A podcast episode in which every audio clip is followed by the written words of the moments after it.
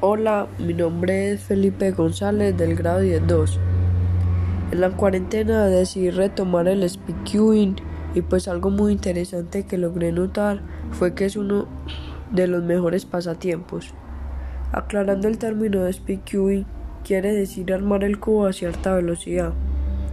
El cubo Rubik es muy inquietante por sus distintas combinaciones y complejidad para resolverlo aunque a su vez trae ventajas que permiten que las personas se distraigan un buen rato, lo que ocasiona este un desarrollo de agilidad mental en las personas que lo utilizan.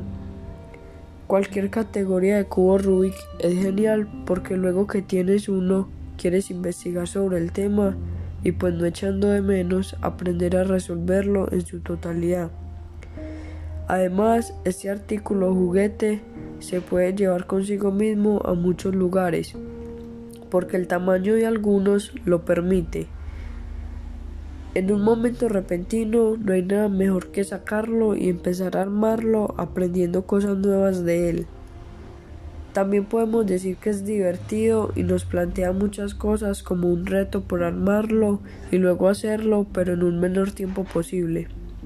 Este es educativo y como ya he demostrado anteriormente, se puede ver que es algo realmente beneficioso. Durante la cuarentena, como ya dije anteriormente, opté por retomar en el speedqueuing y ahora he tenido grandes avances como ser sub-20 en la categoría 3x3 y tengo mi récord en 11 segundos.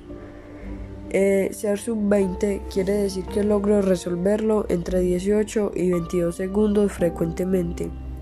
Ya en lo personal me he dedicado más a esto y por decirlo así, se ha vuelto más que un pasatiempo.